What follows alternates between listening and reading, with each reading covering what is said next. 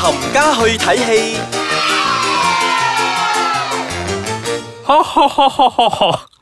歡迎大家翻到嚟冚家去睇戲，好有聖誕 feel 啊！ 唔得啊！我我我做唔到 啊！好 好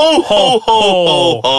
係啦，點解我哋今日要咁聖誕 feel 咧？因為我哋前面兩部要講嘅咧，就係同聖誕有關嘅電影。大家好，我係少爺仔。大家好，我係飄紅係啦，咁我哋第一部要講嘅咧就係 Daddy's Home 二。 Two，係係啦，啦已經嚟到第二集咗啦。係啦，咁如果啊、大家冇睇過打集咧，咁打集係講緊後父，係係啦，step dad 後父同埋而家啊，唔係現後任父同埋生父嘅係啦兩個人嘅對決啊嘅嘛嘅。對決嚟㗎啦，係咁真係爭重咯係。啦，咁我哋介紹翻呢一次啊、第二輯嘅啊演員有邊幾位先嗯啦？佢都係用翻佢嘅原班人馬啦，即係阿 Will Ferrell 啊 Will Ferrell 啦，啦、Mark Wahlberg 啦，基本上佢啲仔女咧，全部都係用翻誒第一集嘅演員 嚟嘅。 係啦，但係今次咧多咗兩個诶、呃比較實力年長啲嘅，係啦，嗯實力派嘅演員嗯嗯邊兩位啊阿？Mel Gibson Ờ, 同同埋埋阿 John Lithgow 係嘛 l i g o 冇錯啦。係啦，咁呢部咧，其實我本人咧係冇睇過第一集嘅，咁我都 OK 嗯好中意第二集。第二集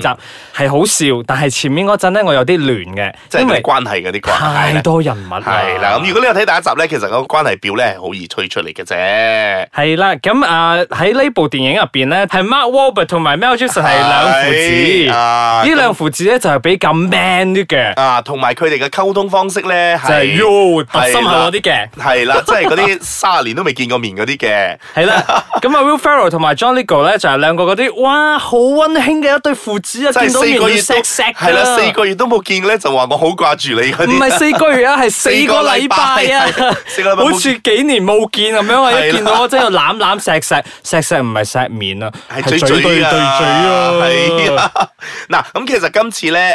誒、點解會講佢比較盛大氣氛咧？咁大家啊、兩個之前都講咧，就係、大家現父同埋嗰個後父。係啦，係啦，啊嘅對決啊嘛，啊嗰啲作為仔女嘅咧就會覺得好煩啦，因為我要同我嘅誒而家嘅阿爸慶祝咧，跟住又同嗰個阿爸慶祝咧，就會覺得好煩。咁佢哋就 come up 一個 idea 咧，就係不如我哋一齊去慶祝誒呢、個聖誕啦。係啦，嗯咁一齊去慶祝聖誕都不特止啊，仲要係呢個後父同埋呢個生父嘅老豆，即係佢哋嘅阿爺咧，係啦都出現都晒要一齊 join 埋啊！所以咧，其實嘅關係咧係有啲複雜嘅。 亂 啊咁啦！大家咧就諗住誒去一個比較遠啲嘅地方一齊可以滑雪啊，去就租咗一間大屋咧，就一係啦齊喺嗰度聖誕嘅。咁故事咧就圍繞住呢一度嘅。咁當然啦，喺內容裏面咧就會有好多搞笑嘅嘢啦，就譬如話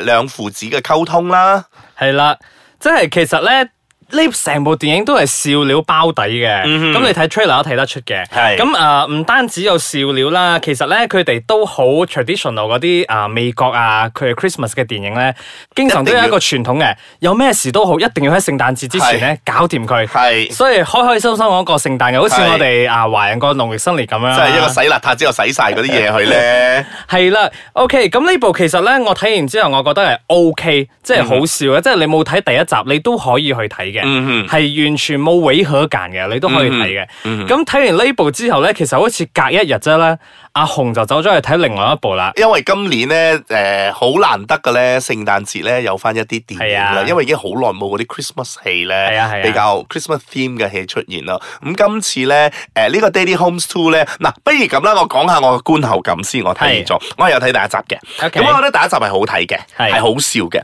咁呢個第二集之後咧，你問我佢會唔會唔好睇咧？我又唔會覺得唔好睇啦，但係會唔會好好睇咧？我亦都覺得佢唔會，因為有好多嗰啲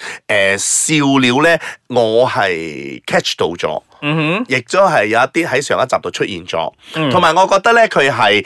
誒少用咗阿 Mel Gibson 呢啲咁樣重量級嘅演員啦，因為喺戲入邊咧，佢作為一個比較硬朗啲嘅老豆咧，我覺得佢冇做到一啲比較硬朗啲嘅嘢咯。哼，因為覺得人物太多啦，如果你真係每一個角色都要分配一啲戲份俾佢嘅話，我覺得其實成部電影好拖。嗯，咁可可能係咁啊啦，同埋有另外一個咧就叫做 wrestling 選手咧，即係做阿 Mark Wahlberg 嘅親生老豆咧，即係嗰、個佢個女嘅親生老豆咧，John Cena 咧，我覺得其實佢係可以更加有發揮嘅，因為佢除咗話比較硬朗嘅 outlook 之外咧，其實佢都係好搞笑嘅一面嘅，但係我覺得喺電影入邊咧，佢又 push 唔到佢呢一面出嚟俾人睇咯。係啦，咁我哋而家 take 翻個 break 先，咁翻嚟之後咧，我哋就講另外一部有關於阿媽嘅聖誕電影啦。休息一陣先。歡迎翻到嚟，冚家去睇戲。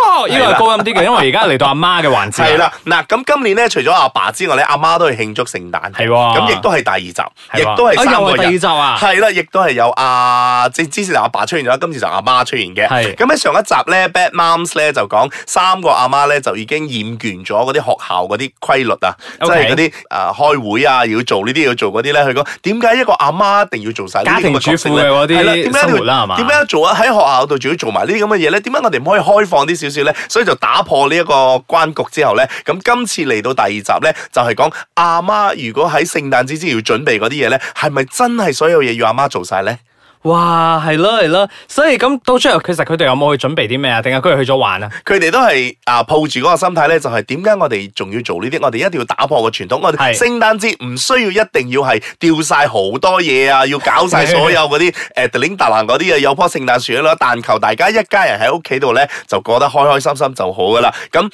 個災難就嚟啦，即係嗰三個啊、演員嘅，即係三個主角啦，包括係 Mila Kunis 啊、Kristen Bell 同埋 Catherine Hall 咧，佢係哋三個嘅母親都出現啦。哇，又話有阿媽㗎，係啦咁阿阿媽嘅阿媽。系啦，阿媽嘅阿媽啦，咁阿媽嘅阿媽嘅出現咧就話，永遠個女咧都係做唔到更好嘅。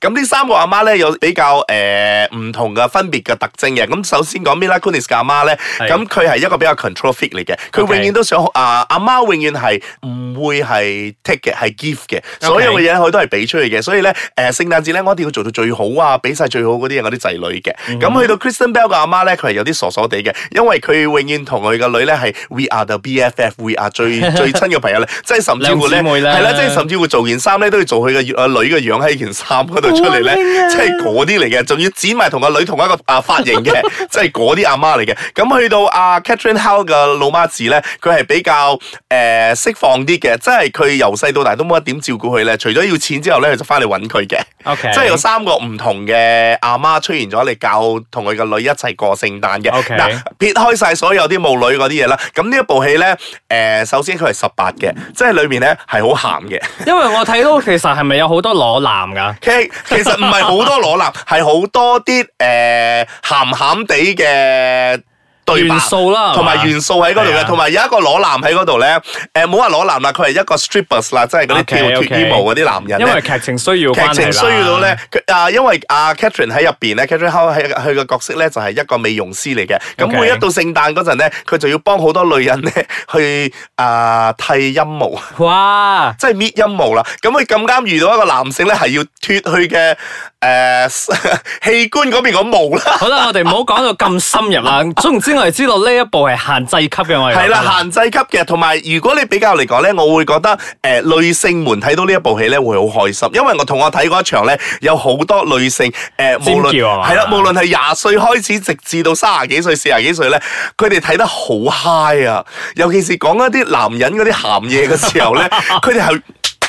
拍晒手掌㗎你你得啦，我要喺度 stop 你嚟，我做個結論先。總言之，兩部嘅聖誕電影咧，第一部咧就係合家都可以去睇嘅，係啦然之後第二部咧就比較限制級嘅，咁十八歲以上嗰啲係先啦，好十去八歲以上啦。睇啦。如果你係女士們嘅咧，我覺得你會睇得好開心嘅。係咁，第二部呢部咧我未睇嘅，點解咧？係因為同一日咧，其實啊、呃我就去睇咗另外一部電影，嗰部電影就係叫做《解憂雜貨店》，係一部日本電影嚟嘅。係咁，佢亦都係誒改編自一部好暢銷嘅，係咪漫畫？漫畫唔係係定小小說説係啦係啦。個嗱作者就係東野圭吾先生，嗯係啦，係啦嗱嗯依部依部小説咧好犀利㗎，喺日本嗰度咧，唔係日本啊，係全球啊，已經突破咗八百萬本係嘅。啊，咁除咗話呢個日本版之後咧，咁喺一月份咧，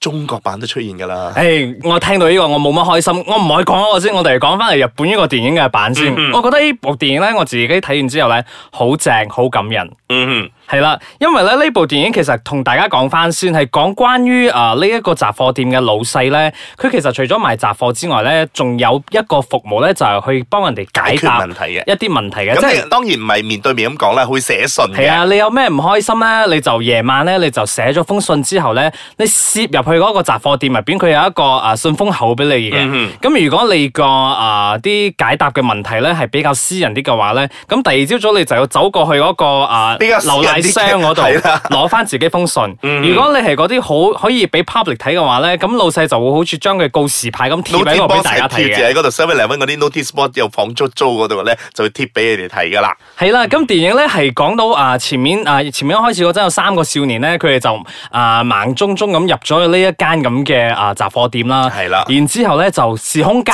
錯啊，係啦，即係嗰啲怪事發生咗啦，佢哋係啦諗住。脱離呢一個啊、城市，即係呢個地方咧，但係點走都走唔到出嚟嘅。跟住係發覺咗咧，唯一一個地方可以匿咧，就係匿入呢一間嗰個雜貨鋪啦。係咁佢哋就漸漸咧開始收到一啲信啦。係呢一開始嗰陣咧，因為呢三個少年咧，佢哋係走咗去一個女事主嘅屋企嗰度咧，去啊做咗一啲唔係咁好嘅事係搗亂佢嘅屋企啦，嗯然之後又咁樣咁樣咁樣，你就會好迷惑，點解佢哋要做咁嘅嘢咧？嗯，請你保持耐心，你一定要睇到最後嗰陣，你先會知道點解佢哋喺前面嗰度會做出一件咁嘅事。同埋點解會嚟到呢個地方啦？係啦，因為其實咧，故事入邊嘅每一樣嘢咧，係都有連接性啊嘅。係，但係佢個連接性咧就唔係一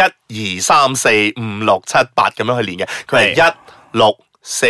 九二七，係即係佢會係將成嚿嗰個故事咧係拆散晒，同埋打亂晒嗰個啊秩序嘅。係啦，因為咧啊，故事入邊咧其實都有唔同嘅主角嘅，你就會覺得，哼，點解有咁多唔同嘅小故事咁咧？但係如果你企翻遠遠少少嚟睇嘅話，你都會發覺咧，其實成部電影咧，每一個人物同埋每一個細節咧，都係 interrelated 係啦，所有發生嘅事咧，都係可以串成係一個誒、呃完整嘅故事嘅。但係你真係要好有耐性，同埋好記得 A E 啊之前發生咗啲咩，跟住去到邊度，你要你要砌翻嗰嚿嘢落嚟之後咧，你先係會比較完整嘅一個故事出現嘅。係啦，咁其實啊呢部電影嘅 trailer 出嚟嗰陣咧，我都係點講咧？我其實對呢部啊電影咧係冇咩認識嘅，咁、嗯我就上咗網去抄啲資料啦，先睇到哦，原來係小説嚟嘅。嗯咁啊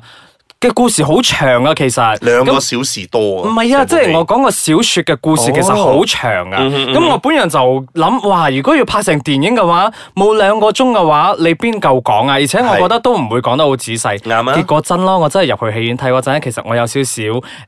blur blur 地嘅，嗯但係我就唔要去理佢點解會有發生呢個時空交錯呢樣嘢啦。嗯嗯嗯因為有時睇電影嘅話，唔你需又要唔需太要係理係啦，即智係啊即係打爛三半文到篤係嗰啦啲咯。，因為我睇完之後，其實我都覺得入邊誒嘅元素咧係好感人。咁我自己睇完之後咧，都有唔同嘅領悟嘅。嗯即係呢部電影我好中意嘅地方就係、每個人睇完之後，佢自己都有唔同嘅領悟。即係我自己睇到之後，我覺得係咁樣。然之後我 friend 咧，佢就有另外一個唔同嘅睇法。即係大家睇完之後學到嘅嘢都唔一樣。嗯，同埋大家可能誒、呃因為佢裏面有太多小故事發生嘛，係啊可能其中一個小故事咧都係誒、呃 relate to 你嘅，所以你係啊睇到落去咧誒嗰一段咧就會比較有感覺啲咯。咁本人都好中意佢電影入邊嘅其中一首，唔知係插曲定係主題曲啊 Reborn Reborn，好正啊！呢首歌。